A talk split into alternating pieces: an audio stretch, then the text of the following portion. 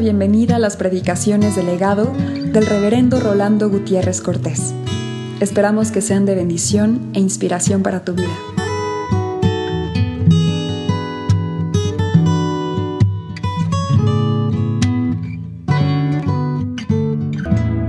Proverbios 18 del 23 al 19-23 es un pasaje que está salpicado de alusiones al pobre. Y por ello, cuando estamos considerando el verso 23, el pobre habla con ruegos, mas el rico responde durezas. Hemos querido apoyarlo en el contexto inmediato de esta palabra del Señor, porque aparece aquí la palabra del pobre como un ruego a Dios. Porque el pobre ruega, no manda. El pobre ruega con corazón sin odio. Es decir, no hay en ese corazón el odio que normalmente ata la capacidad de rogar. El pobre ruega con corazón sin resentimientos. El pobre ruega con corazón sin deseo de venganza. El pobre pide de gracia para remediar necesidades. Y es una de las actitudes profundas, amplias, espirituales, morales e incluso físicas que nosotros debemos atender. Tener la capacidad de pedir como pobres. Un pobre insta con súplicas. Un pobre ora con ayuno, entendiendo que el ayuno es toda una preparación para poderse acercar hasta Dios con corazón humilde. Por eso pide con humildad.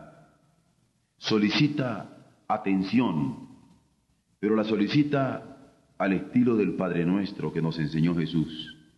Padre nuestro que estás en los cielos santificado sea tu nombre, venga tu reino, sea hecha tu voluntad como en el cielo, así también en la tierra. No hay grito de demanda, hay reconocimiento de ubicación filial y se le dice Padre nuestro. La palabra del pobre es ruego.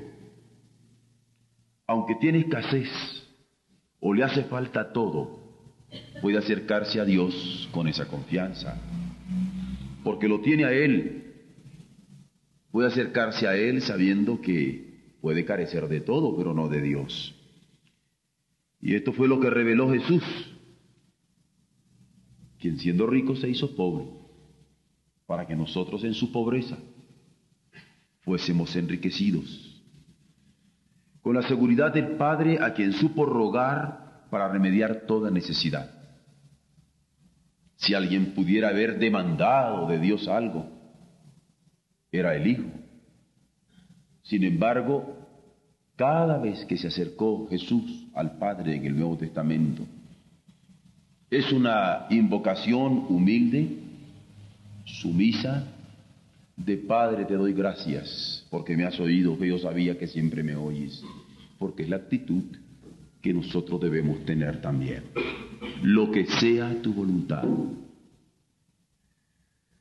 El pobre, por eso, es quien sabe interceder, quien sabe acercarse al Padre con la capacidad de interceder, dispuesto a que le dé Dios lo que Él quiera darle. De acuerdo al versículo primero del capítulo 19, la integridad va a ser el valor primario del pobre. Así dice, mejor es el pobre que camina en integridad que el de perverso de labios y fato. ¿Por qué dice mejor? Porque es valor. Es un valor de la integridad que está por encima de todo para el pobre. Importa más ser íntegro que cualquier otro asunto. Importa más ser íntegro que llenar una carencia inadecuadamente. Importa más ser íntegro que hurtar o robar alegando que se tiene una necesidad. La integridad es su valor primario. Ni los labios suyos han de ser perversos, ni la palabra suya ha ser una palabra fatua. La rectitud es norma de su conducta y la pureza virtud de sus testimonios. Como dice el Salmo 15, aún jurando en daño suyo, no por eso cambia.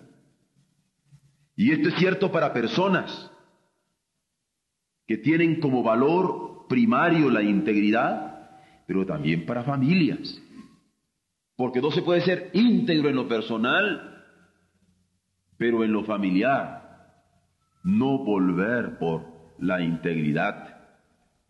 Esto es cierto para personas y para familias, pero no solamente para familias, sino también para naciones y para generaciones. Es muy difícil entender una integridad personal alejado de una familia, descontextualizado de una familia, salido de una familia, pero también es difícil entender una integridad familiar que no está acorde con la integridad nacional. Y no solamente a niveles de nación, sino de generaciones.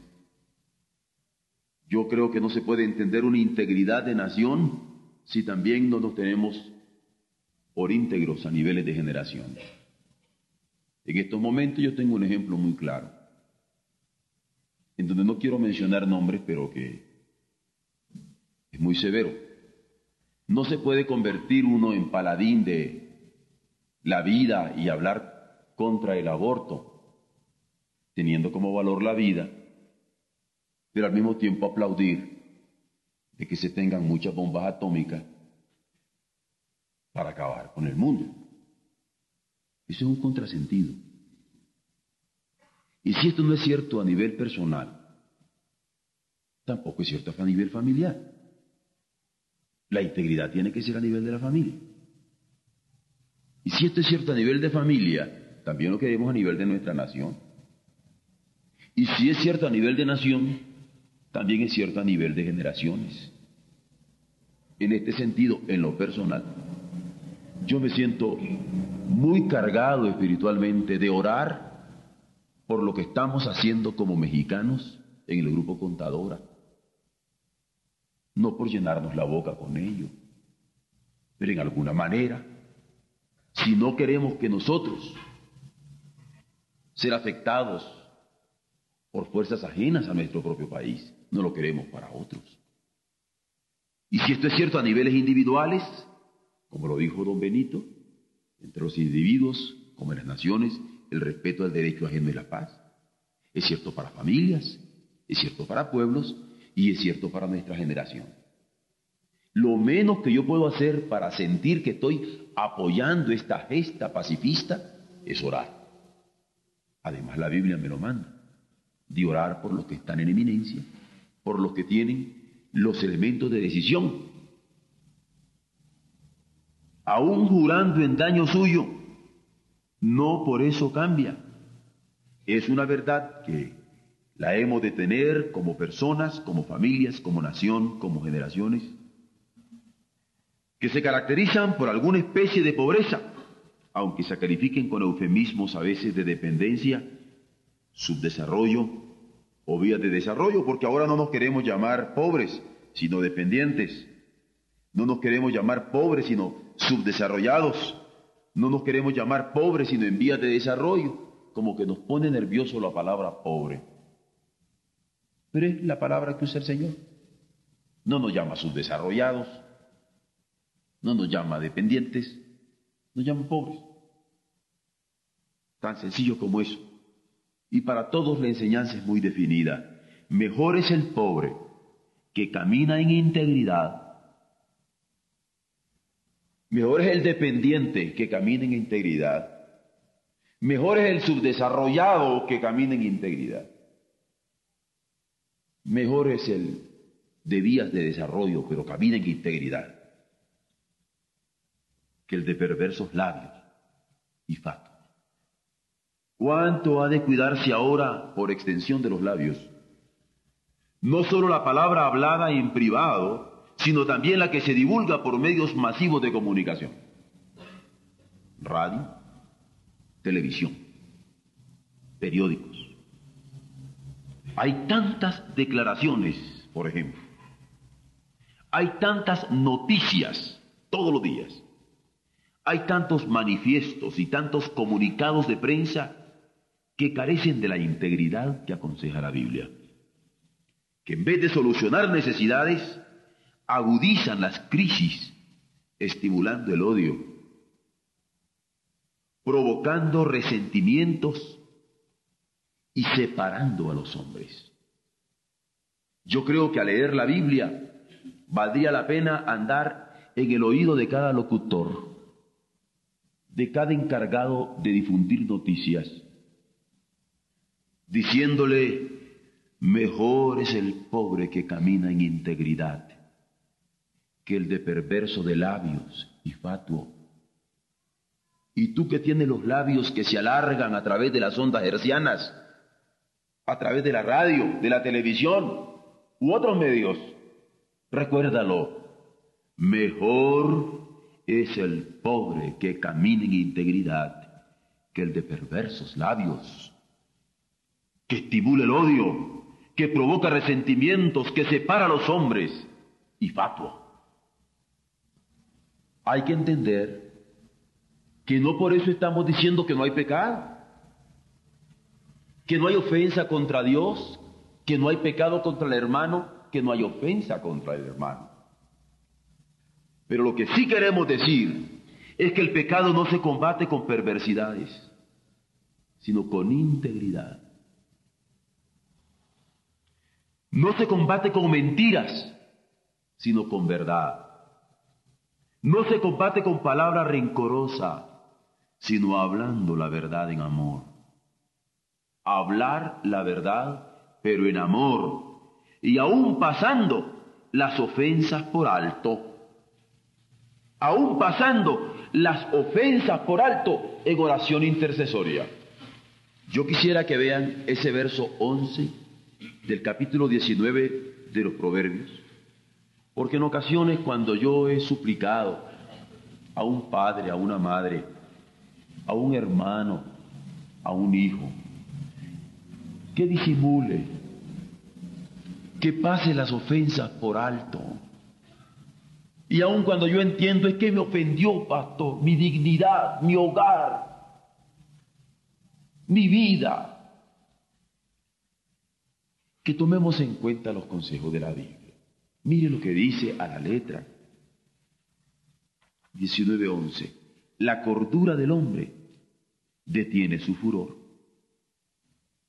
y su honra es pasar por alto las ofensas. Es pasar por alto las ofensas. Hay que ser cuerdo, no loco, no fato, no insensato, en inglés, cuando alguien está disgustado, le dicen, le, dicen mad. Cuando se disgusta, está loco, pierde el sentido. Hay que ser cuerdo. Pero sobre todo, tener la capacidad también de pasar por alto las ofensas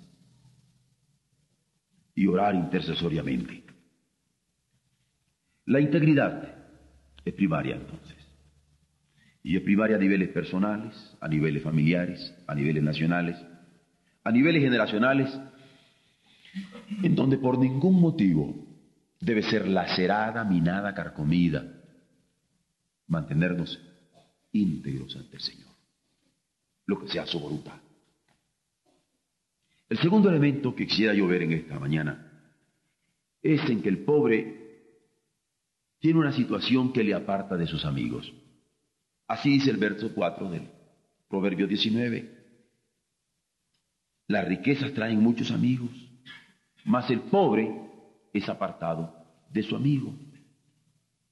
Porque cuando yo pienso en el pobre, pienso por lo menos en estas tres cosas que nos pueden ayudar a desglosar un poco el pensamiento de tal manera que lo podamos captar mejor. Por ejemplo, un pobre es el que carece de vigor, ya tiene pobreza física En estos momentos yo me encuentro pobre de voz. Estoy careciendo del vigor de mi voz. Y qué bueno, Dios sabía por qué me lo hacía ahora, que iba a hablar del pobre. Para no hablar con el vigor de mi voz, sino con el, vigor de su verdad y su palabra. El vigor es quien carece, e, es el que nos da riqueza. Cuando usted carece de vigor, también cuando carecemos de recursos, cualesquiera que sean los recursos. Podrían ser materiales, podrían ser tecnológicos, podrían ser humanos. Entonces nos sentiríamos nosotros una nación pobre. Por ejemplo, México no es una nación pobre. Tiene muchos recursos materiales, tiene muchos recursos potenciales humanos la tristeza es que no tiene todavía cierta riqueza tecnológica, porque los muchachos se quedan dormidos y no van a las 7 a la escuela, porque no estudian, porque los maestros faltan, porque hay un tortuguismo extraordinario en educación, porque hay un aviadurismo que parece campo de adición a las escuelas. Por eso. Pero no porque tengamos nosotros la carencia de parte de Dios de todas las posibilidades que tenemos como México. Por otro lado, cuando se carece de poder material, se pobre. Ahora bien, cuando la Biblia dice, las riquezas traen muchos amigos, mas el pobre es apartado de su amigo, es porque quien desea acercarse al que carece de vigor. Si yo quiero que alguien me defienda, no me acerco a un enclenque, busco un fuerte. Porque ¿quién quiere acercarse a alguien que carece de vigor? Es justo la energía la que atrae. Es justo la energía la que inyecta fuerza, pero no la carencia de fuerza física o la carencia de cualidades morales. Por lo mismo, es natural que la situación de pobreza, aparte de los amigos que disminuidos en poder, son incapaces de ver por otros. Pocas veces se piensa en la pobreza como falta de fuerza, pero es una de sus connotaciones bíblicas porque si el rico es fuerte en sus influencias, el pobre resulta débil en las suyas. Por eso, el que no las tiene, busca al que las tiene. Ahora, si el que las tiene no se presta para ayudar, pues se buscan otros recursos. Porque si algo tiene el pobre es imaginación. Puede buscar otros recursos. Y cuando le fallan todos, no es huérfano, tiene padre busca a Dios. Por otro lado, también es carencia de recursos la pobreza para superar la debilidad o la carencia total, porque a veces uno puede estar débil y puede superar, sin embargo, la debilidad, pero a veces no puede tener nada. Porque o no se tienen medios de subsistencia o de plano se carece de bienes. ¿Cómo ofrecer amistad cuando no se tienen expedientes para dar apoyo a quien se acerca? Si no se tienen recursos para reponer las fuerzas propias, mucho menos para auxiliar a otros. Si no se tiene para la defensa personal, tampoco para defender al prójimo. Es aquí donde el poder en el Espíritu es recurso de los hijos de Dios para tornar en recursos de redención aún las debilidades de los hombres, donde se manifiesta el amor del Padre y su capacidad de redención restauradora. A veces puede haber personas que son carentes de situaciones físicas, carentes de recursos materiales. Sin embargo, pueden tener grandes riquezas espirituales y lo buscan. A guisa de ejemplo, ¿recuerdan ustedes cuando Naamán va a ser un hombre muy rico, pero que le va a tener lepra? hay una señorita que está con él y que le dice, alguien de mi pueblo puede curarte. Y entonces él le hace caso a ella, va donde el profeta, que vivía en cualquier lugarcito allí. Y el profeta le dice lo que habría de hacer para sanarse de aquella lepra.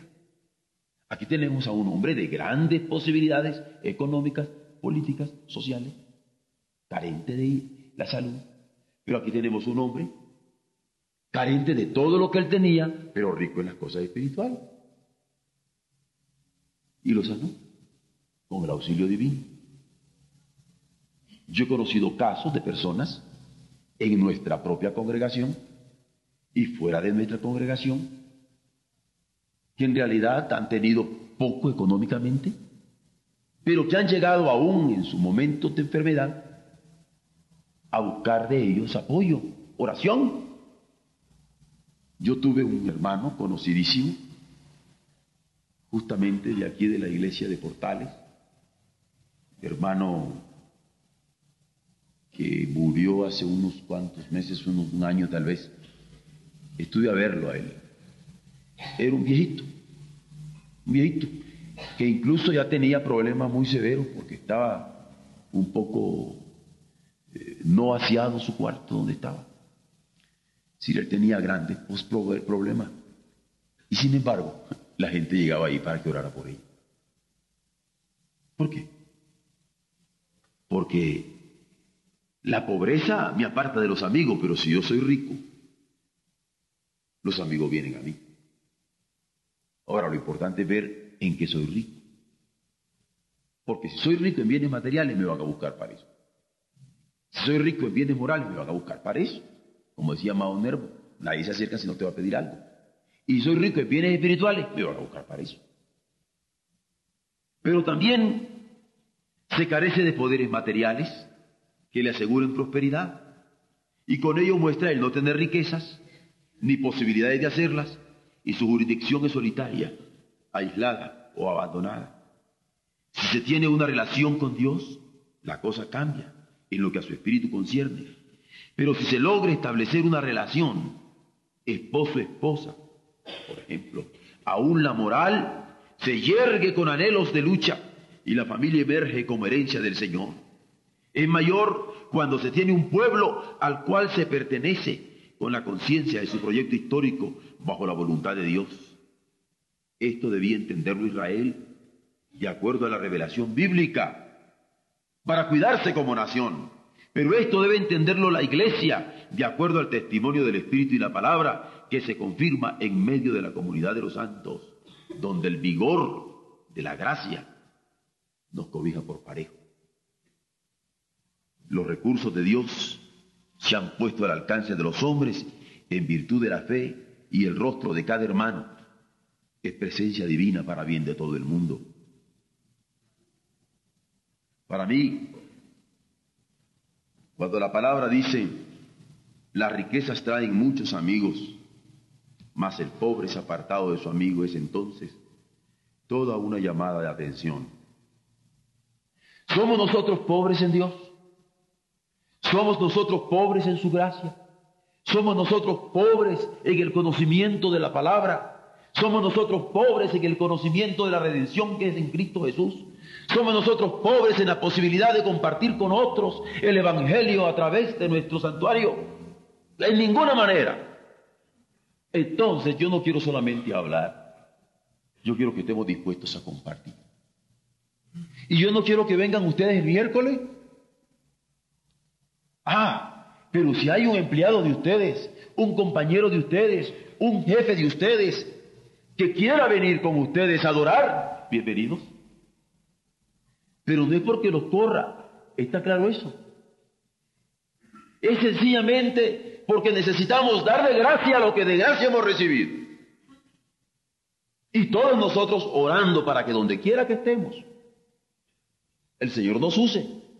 Y que haga un santuario hasta de los restaurantes donde nos encontremos. O el café donde nos estemos echando un cafecito con un amigo. Nosotros no tenemos que estar a lo pietista encerrados en nosotros mismos. No. Tenemos que dar el Evangelio donde el Señor nos llama. Nuestro testimonio, nuestra vida está allí, en nuestros trabajos, en nuestros deportes, en nuestros negocios, en nuestros asuntos. Vamos a orar, vamos a hacerlo acá. Esto es a guisa de ilustración de como decía el apóstol, no tengo ni oro ni plata, más lo que tengo te doy en el nombre del Señor. Levántate y anda, ¿te recuerdas? Pues yo no tengo ni oro ni plata, pues como no tengo mucho, que vengan y que adoren. Claro que vendrán y adorarán donde no les costó ni comprar una banca, ni, ni un micrófono, ni pintar, ni todo lo que a, a muchos antes les ha costado. Bueno, pero el Señor también a nosotros nos permitió conocer el Evangelio a través de otros. Y nunca nos costó todo lo que otros han hecho, pero el Señor, que es rico en misericordia, nos alcanzó con su gracia a través de estos esfuerzos misioneros. Y ahora nosotros vamos con nuestro esfuerzo misionero a alcanzar a otros también. Sigamos, sin embargo, considerando al pobre. A ese pobre.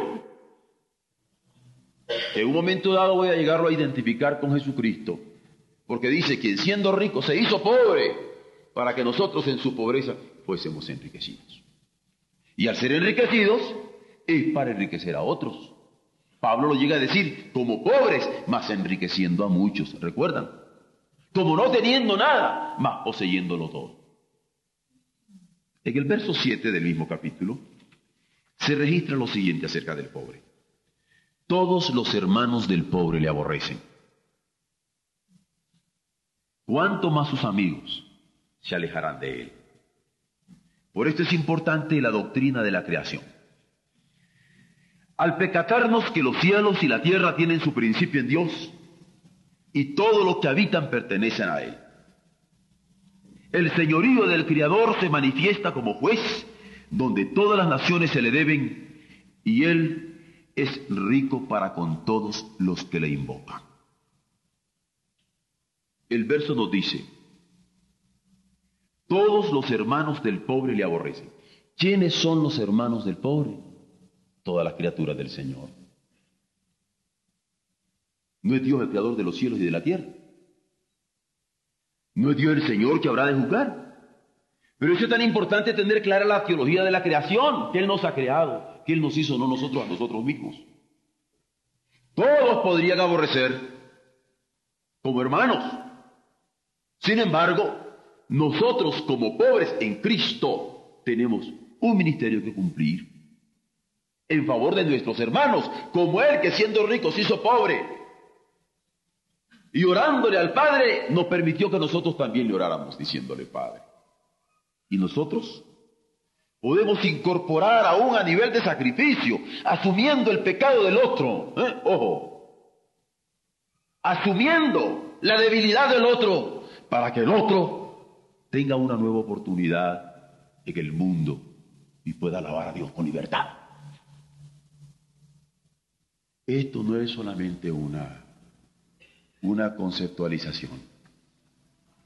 No puedo negar que lo sea porque es la simpleza con que toda la realidad teológica se manifiesta. Pero, hermanos, cuando nosotros decimos, vive Cristo en mí, es porque donde yo ande, se abre la puerta de oportunidad para otros en ese que siendo rico se hizo pobre, para que en su pobreza fuésemos enriquecidos, y que a mí también me ha llamado a ser pobre entre los hombres, para que yo pueda ser el puente de gracia para que se incorporen a Él. Esta es bien importante, además de la doctrina de la creación que nos hace ver que todos somos hermanos, porque Él nos ha creado a todos, y es rico para con todos los que lo invocan es también importante la doctrina de la redención. Al darnos cuenta que Jesucristo es el Señor por quien fueron hechos todas las cosas, pero ha manifestado su gracia haciéndose pobre siendo rico, para que en su pobreza fuéramos enriquecidos conociendo al Padre, sabiéndonos hermanos, no solamente por creación, sino por voluntad en Cristo, haciéndonos, sabiéndonos hermanos, apreciando la vida para que, como dice el apóstol Pablo a los Efesios, mostrar en los siglos venideros las abundantes riquezas de su gracia en su bondad para con nosotros. ¿Cómo podremos mostrar la bondad para con nosotros de parte de Dios con los hermanos nuestros por creación y redención? Pero por esto, además de la doctrina de la creación y de la redención, es magnífica nuestra vocación. Es magna nuestra vocación. Es grande nuestra vocación, nuestro llamamiento. Porque siendo de Él todas las cosas que están en los cielos y todas las cosas que están en la tierra, nos revela que domina sobre todo y es en su mano que están, vean los pobres, con la carencia de vigor, con la carencia de recursos y con la carencia de poderes materiales, es en sus manos que están la fuerza y el poder y hacer grande y dar poder a todos. Y no importa qué carencia llevemos, no importa qué debilidad carguemos, en Él descansan la fuerza y el poder y el hacer grande y el dar poder a todos. Por eso es tan hermoso que cuando alguien por una debilidad carnal se ha tenido que arrastrar en, el lodo del pecado, cuando alguien por una eh, debilidad carnal ha sido el desprecio de su familia y el desprecio de sus amigos y el desprecio de la sociedad, cuando alguien por una debilidad carnal se ha arrastrado como serpiente, ay en el Señor, a través de los pobres que nos llamamos cristianos, hay en el Señor la fuerza y el poder y el hacer grande y el dar poder a todos para decirle usted puede salir adelante, mi hija. Usted puede salir adelante, mi hijo. Dele a Dios su vida y que en su debilidad su poder se perfeccione. ¿Cómo es importante tener clara la doctrina de la creación? Para no despreciar aquel que Dios hizo. ¿Cómo es importante tener clara la doctrina de la redención? Para no despreciar aquel por quien el Señor derramó su sangre Cómo es importante tener clara la doctrina magnífica de nuestra vocación, porque el Señor nos ha puesto para ser embajadores en su nombre, como rogando por medio nuestro reconciliados con Dios y al débil levantar. Y al necesitado ayudarlo.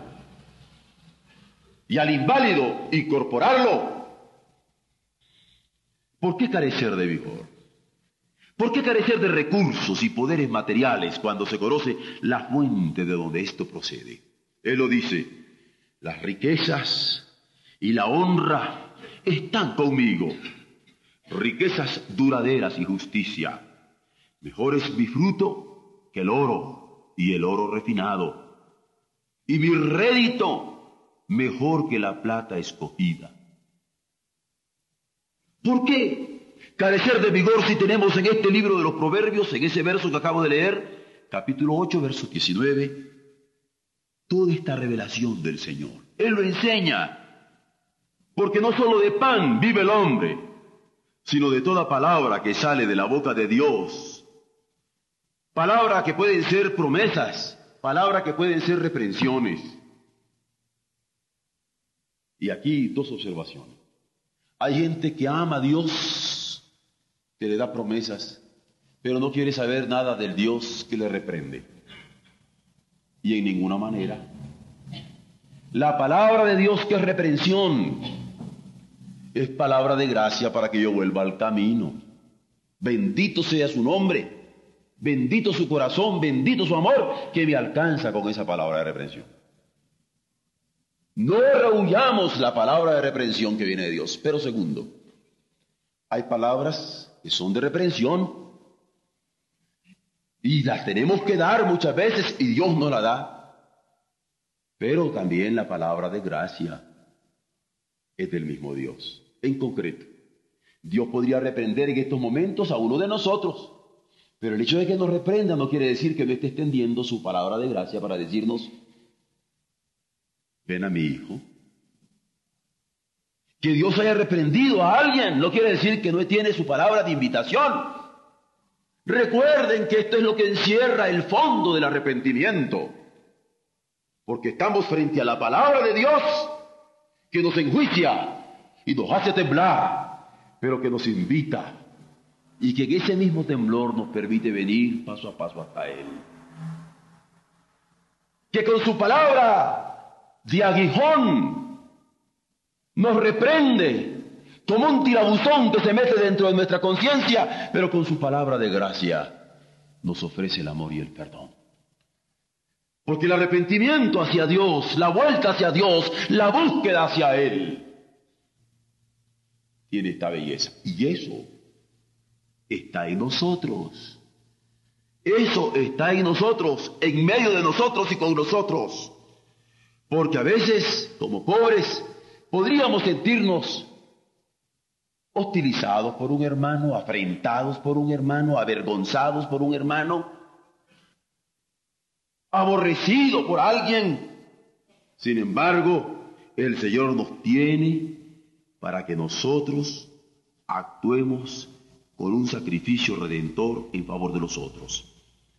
¿Por qué devaluar? Ustedes dirán cómo está conjugando el pastor la, el verbo devaluar, a lo mejor es por la devaluación, ¿verdad? Ya todos entendimos lo que era devaluación. Yo lo entendí muy feo en Puerto Rico. Todavía estaba nuestro peso a 100 pesos por dólar. Y un grosero dándome una broma me dijo, te regalo, dice, te regalo un peso y me dio un penny. Me sentí yo. Y si ahora me se diera cuenta cuando me da uno tengo 200, ¿verdad? O tengo dos pesos. Bueno, esa es la devaluación. Pero mi pregunta es esta. Somos padres, ¿no? Amamos a nuestros hijos. Y a veces nosotros queremos devaluar a nuestros hijos. Somos esposos, amamos a nuestra esposa y a veces queremos devaluar a nuestra esposa. Somos familias, nos amamos como familias y queremos devaluar a nuestras familias. La pregunta es muy seria por eso. El verbo juega un papel importantísimo a estas alturas. ¿Por qué devaluar lo que Dios nos ha dado en el mundo? Si a ese hombre Dios me lo dio como hermano, siendo negro o amarillo o rojo, alto, gordo, flaco. ¿Por qué devaluar lo que Dios nos ha dado en el mundo? ¿Por qué devaluar la redención que hay en Jesucristo? ¿Por qué devaluar esta vocación magnífica como iglesia en donde la dimensión fraternal es condición necesaria de su existencia? Esa dimensión reconciliadora no hemos de olvidarnos de ella, porque Dios es el creador de todos nosotros y es Dios de su creación y es Dios de sus criaturas para que se cumplan sus mandamientos. Cuando nosotros nos olvidamos de estas dimensiones, estamos cayendo en el olvido trágico de la existencia humana, que llega hasta llevarnos al egoísmo destructor que menosprecia la creación y aborrece al hermano. Un último verso de este capítulo que relaciona al pobre es el verso 17. Un verso que a veces lo hemos visto, pero que a veces quizá no lo hemos considerado como iglesia. Dice así el verso, a Jehová presta el que da al pobre, y el bien que ha hecho se lo volverá a pagar. El que da al pobre, presta a Dios. Dios se encarga de pagar. ¿Qué le parece esta, estos juegos de la economía divina? El que da al pobre, cuesta a Dios. Muchas veces nosotros nos hemos dado cuenta que damos algo y no nos quedamos más pobres, pero al otro le hacía más falta. Y el que da al pobre presta a Dios. Interesante cosa para tomarla en cuenta a niveles personales, a niveles familiares, a niveles nacionales y a niveles generacionales. Yo creo que aquí todos esos niveles son vistos. El que da al pobre presta a Dios. Somos mayordomos, eso es lo que quiere decir. No somos propietarios de la creación, aunque ahora andan hasta comprando los pedazos de espacio ya. Ya hay dueños del espacio, ya están lotificando en el espacio ahí, los primeros que llegaron. Estamos viviendo otra vez en el siglo del descubrimiento de América. Se repartían los descubrimientos. Bueno. Pero la Biblia dice que somos mayordomos y no somos propietarios de la creación. La Biblia dice que Dios es el Señor a quien habremos de dar cuentas. En manera alguna a la historia la historia ni me juzga ni me absuelve, es Dios quien me juzga y quien me absuelve. Cuidado con hacer un ídolo de la historia o un diosecillo de ella. Dios es el Señor a quien habremos de dar cuentas. Somos llamados a ser hermanos, no embajadores de iniquidad, para usurpar el jornal de los obreros. jornal, esto es serio, jornal es de diario. Los albañiles que trabajan con nosotros acá, que se ponen en, en la catedral, son jornaleros, ganan por día o por hora. Ganan al día. Dice la escritura que cuidado, cuando nosotros usurpamos el jornal de los obreros, ahora lo entendemos más que nunca por los problemas bancarios, porque ya todos entendemos más de esos intereses, ¿no? ¿Cuánto vale retener 100 pesos un día desde el punto de vista bancario? Hay intereses. Ah, ¿Eh? es que aquí tengo un banquero atrás. Pero entonces, ¿cuánto? Entonces, cuando alguien está reteniendo ese dinero, está reteniendo no solamente el jornal, sino los intereses, que cuando esto se escribió en la Biblia, todavía no tenían toda la conciencia que nosotros tenemos ahora. Yo me encontré con que los mexicanos tienen una expresión muy interesante en esto. Dicen jinetear. ¿Por qué? ¿Quién sabe? ¿Por qué salieron con eso de caballería? Pero lo que sí la Biblia nos dice es que somos llamados a ser hermanos y no embajadores de iniquidad para usurpar ese jornal de los obreros. Porque vean lo que dice el profeta Jeremías. Miren qué verso. Miren qué verso. Miren qué verso. Como para tenerlo en el cajón de los banqueros. ¿Ah? Y no solamente de los banqueros, de los propietarios no solo la propiedad de todos nosotros. Como perdiz que cubre lo que no puso, es el que injustamente amontona riquezas. Como perdiz que cubre lo que no puso, obviamente se habla del huevito que no puso, es el, el que injustamente amontona riquezas, porque en la mitad de sus días las dejará y en sus postrimerías será insensato. Hay que entenderlo. El amor al dinero es insaciable. Cuando uno quiere 100 pesos, después no quiere 110, sino 150. Después no quiere 200, sino 300. Después no, no quiere 400, sino 600. Así se va, en una progresión geométrica. Y es que el amor al dinero, el amor es insaciable y logra quitar el sueño y socavar la salud, afectar el ánimo, ensoberbeciéndolo por ese llamado, ese amor al dinero raíz de todos los otros males, por el apóstol Pablo en la primera carta a Timoteo capítulo 6. Porque hace sentirse al hombre diosesillo que estima lo temporal en menoscabo de lo eterno, o tiene como alternativa hacerse idólatra al poner su seguridad y esperanza en un sustituto perecible. ¿Cómo es posible que nosotros tengamos más seguridad en lo seguro que en Dios? No estoy en contra de lo seguro. No sirven tanto, ¿verdad? Pero qué peligroso cuando los seguros comienzan a convertirse en nuestra seguridad. Y ya no Dios. No estoy en contra de los salarios, ni de los capitales, pero qué terrible cuando nosotros comenzamos a tener nuestra seguridad en ellos. Es un sustituto perecible que perece, no es Dios. ¿Cómo puede dar al pobre uno que quiere enriquecerse?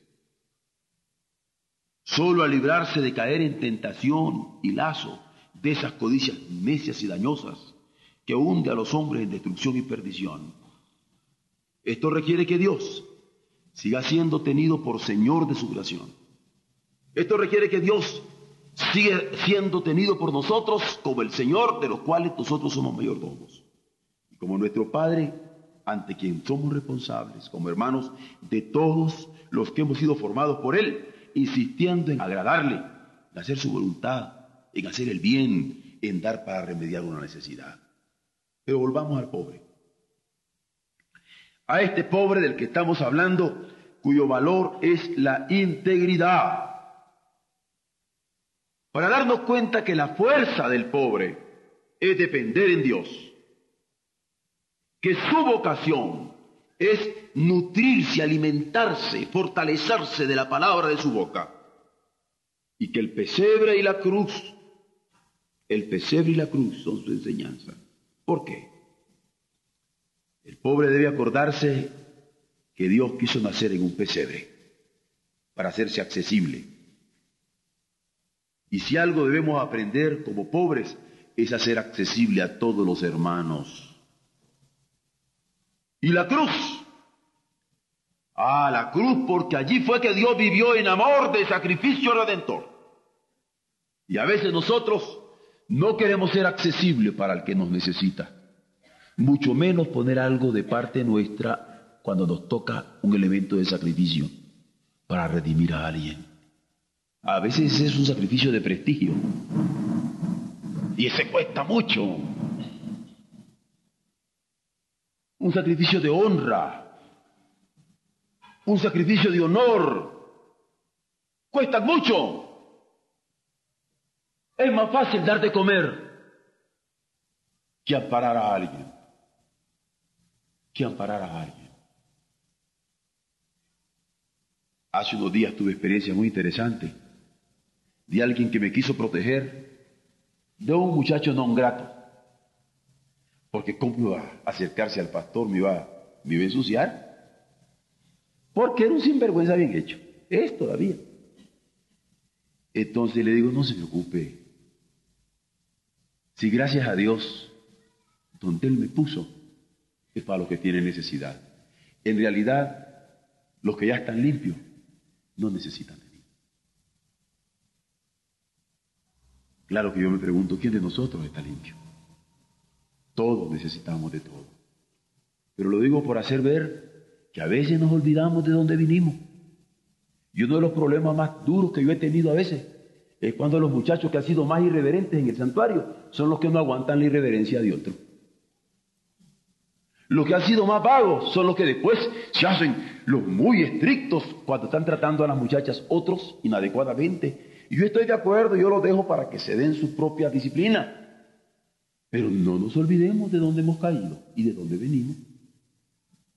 Ese es uno de los grandes problemas que a veces tenemos cuando no queremos incorporar a otras personas que necesitan, pobres, carentes, débiles, pecadores, claro, pero que vienen en busca del perdón del Señor. Por eso es que he dicho, volvamos al pobre, para recordar que en el pesebre Dios hizo accesible y acordarnos que en la cruz es donde Él vivió el amor de sacrificio redentor. Ambos son antivalores, lo sé, son antivalores para la soberbia del mundo, pero son valores para el misterio de la encarnación. Ahora, si teniendo riquezas materiales, si teniendo riquezas morales, si tenemos riquezas espirituales y podemos asumir la pobreza de Jesús, Él tenga misericordia de nosotros para que podamos en esa pobreza suya. Ser enriquecido de tal manera que podamos extender nuestra mano de amor, de perdón, de reconciliación y de restauración a otros. Ahora que alguien me podría decir, la mano le extiendo, pastor, pero a la casa no entra. Que cuente Dios contigo y conmigo. Mejor es el pobre que camina en integridad que el de perversos labios y fato. Amén.